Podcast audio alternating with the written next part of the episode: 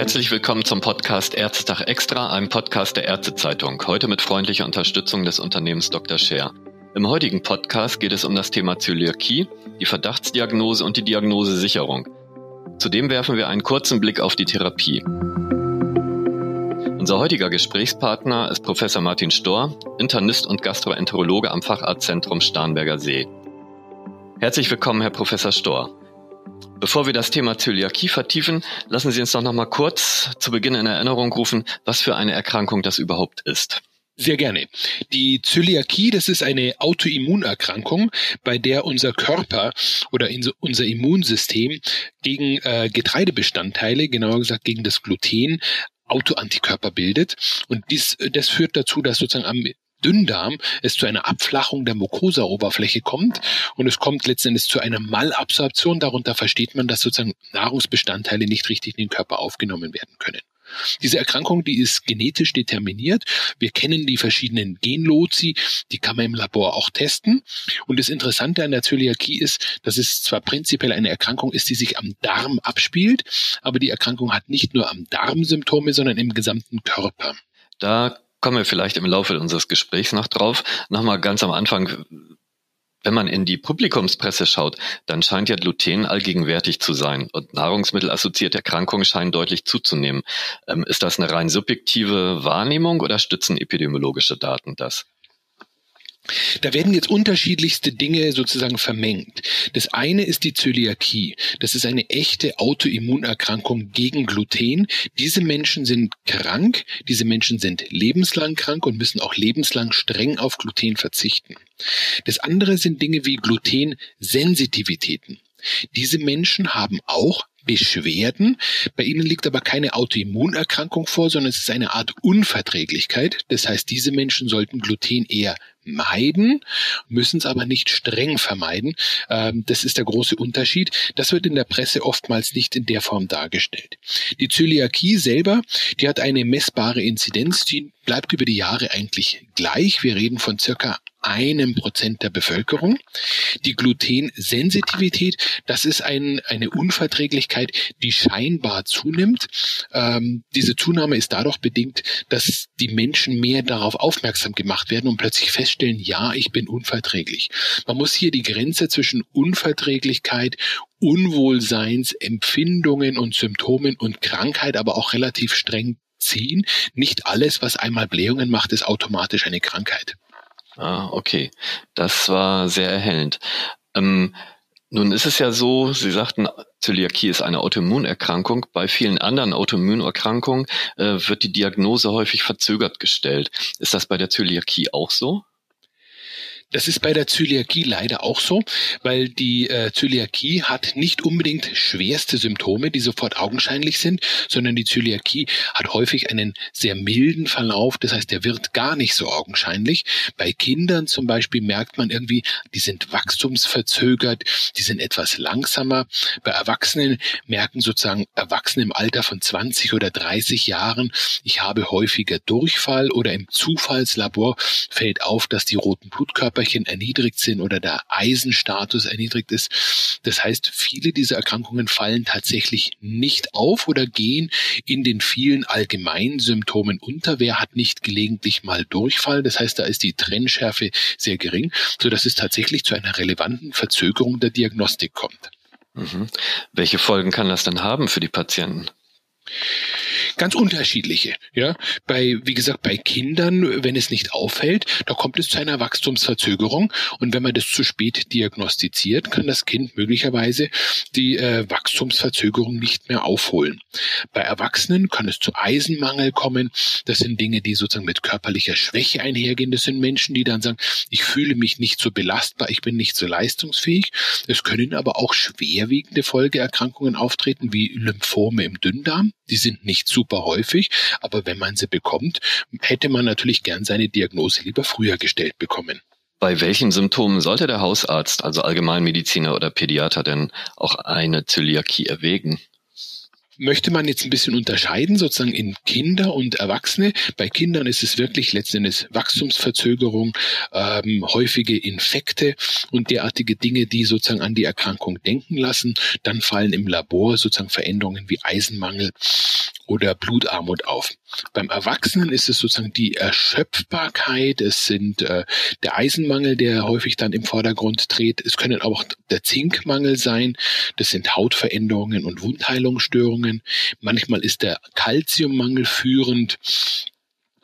Weniger häufig sind sozusagen Depressionen oder Nervenerkrankungen äh, wegweisend, aber es ist ein ganz buntes Sammelsurium, wo sozusagen Hausarzt oder Facharzt an die Zöliakie denken sollten. Sie sagten, Zöliakie ist eine Autoimmunerkrankung. Bei anderen Autoimmunerkrankungen gibt es besondere Risikogruppen. Ist das hier auch der Fall? Risikogruppen gibt es in dem Sinne nur eine. Das ist sozusagen, äh, wenn in der Familie sozusagen ein Zöliakie-Risiko herrscht, weil es ja eine genetisch bedingte Erkrankung ist. Das heißt, wenn ich Verwandte ersten oder zweiten Grades habe, dann ist es äh, eine, eine Risikosituation, dass man sich möglicherweise auch testen lässt oder auf eigene Symptome achtet. Ansonsten gibt es Erkrankungen, die mit der Zöliakie assoziiert sind. Ja, das sind verschiedenste andere Autoimmunerkrankungen.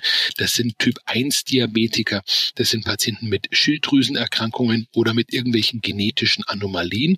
Das sind aber sozusagen jetzt keine definierten Risikogruppen, sondern das sind sozusagen Assoziationen, die entstehen können.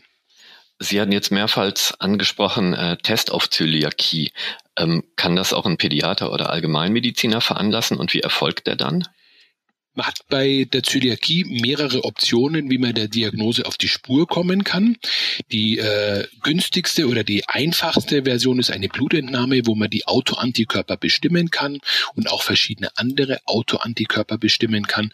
Das ist sozusagen eine Blutabnahme, die kann der Hausarzt machen, die kann der Kinderarzt machen, die kann auch der Facharzt machen. Und zur Bestätigung der Diagnose wird oftmals dann eine Magenspiegelung, eine Zwölffingerdarmspiegelung mit einer Gewebeprobenentnahme durchgeführt, um sozusagen die Veränderungen an der Schleimhaut zu erkennen. Werden Patienten, wenn sie an das Thema Zöliakie denken, vielleicht schon von sich aus äh, Glutenzufuhr reduzieren? Hat das Auswirkungen dann auf den Test? Das hat tatsächlich Auswirkungen auf den Test oder kann Auswirkungen auf den Test haben. Wenn ich als Person für mich merke, ich vertrage Weizenprodukte nicht so sehr und meide diese Weizenprodukte, dann können die Autoantikörper im Serum, im Blut negativ werden. Dann kann auch die Gewebeprobe in der äh, Magenspiegelung sich sozusagen normalisieren. Das heißt, wenn man es streng genommen sehr sorgfältig machen möchte, und so machen es die meisten Ärzte auch, dann versucht man sozusagen die Blutentnahme zu einem Zeitpunkt machen, wo der Mensch sicher Getreideprodukte, glutenhaltige Getreideprodukte äh, gegessen hat vorher. Oder man bietet dem Menschen an, essen Sie bitte die nächsten vier Wochen glutenhaltige Getreideprodukte und dann machen wir die entsprechende Testung, sei es mit Blutentnahme oder mit Gewebeprobenentnahme. Und wenn jetzt die Diagnose Zöliakie steht, äh, durch die verschiedenen Untersuchungen, wie sieht die Therapie dann aus für die Patienten? Die Therapie der Zöliakie ist sozusagen sehr eindimensional.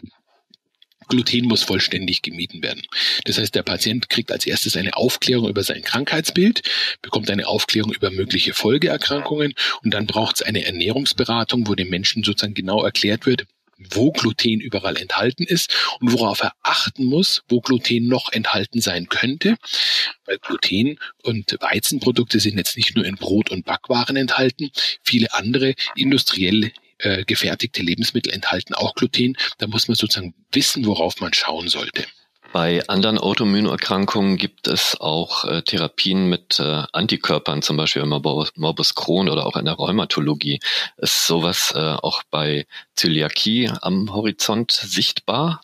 Am Horizont sichtbar, streng genommen nicht. Es wird auch in Bezug auf die Zöliakie sehr viel geforscht, weil wir wissen, es gibt Formen der Zöliakie, die auch mit der äh, strengen Diät nicht ausreichend behandelt sind.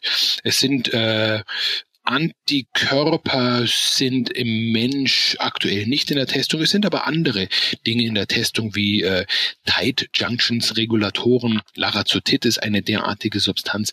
Das sind Proteine, die sozusagen die die Schleimhautbarriere stärken können. Da gibt es teilweise auch sehr hoffnungsvolle Publikationen, aber es steht aktuell nichts in der Nähe einer Zulassung. Jetzt noch eine abschließende Frage in Zeiten der Corona-Pandemie. Ist für Zöliakie-Patienten das Infektionsrisiko äh, mit SARS-CoV-2 erhöht oder das Risiko für einen schweren Covid-19-Verlauf? Nein, da kann ich die Menschen sehr beruhigen. Es gibt sozusagen keinen Hinweis darauf, dass sozusagen Covid-19 irgendein Risikoerhöhung für Zöliakie-Patienten mit sich bringt. Okay, das ist doch schon mal eine erfreuliche Botschaft. Vielen Dank. Herr Professor Schor, wollen Sie zum Abschluss nochmal die wesentlichen Botschaften äh, für die Hörer zusammenfassen? Das möchte ich gerne tun. Zöliakie ist eine Autoimmunerkrankung. Circa ein Prozent in der Bevölkerung sind davon betroffen, die dadurch unterdiagnostiziert ist, dass die Symptome manchmal auch sehr mild sein können. Es gibt Menschen mit einem erhöhten Risiko für eine derartige Zöliakie, für diese Autoimmunerkrankung. Das sind insbesondere Menschen, wo in der Familie die Zöliakie genetisch verhaftet ist ähm, die Zöliakie hat letzten Endes verschiedenste Beschwerden, die am Verdauungstrakt ansetzen. Das heißt, hier ist sozusagen der Punkt, wo der Mensch und der Hausarzt ein bisschen darauf achten sollten, ob eine Zöliakie entsprechend ausgeschlossen ist. Die einzige Therapieform, die es bei der Zöliakie im Moment gibt, ist wirklich die strenge glutenfreie Diät und das tatsächlich lebenslang. Ja, Herr Professor Storr, herzlichen Dank für das Gespräch. Ich bedanke mich auch. Danke sehr.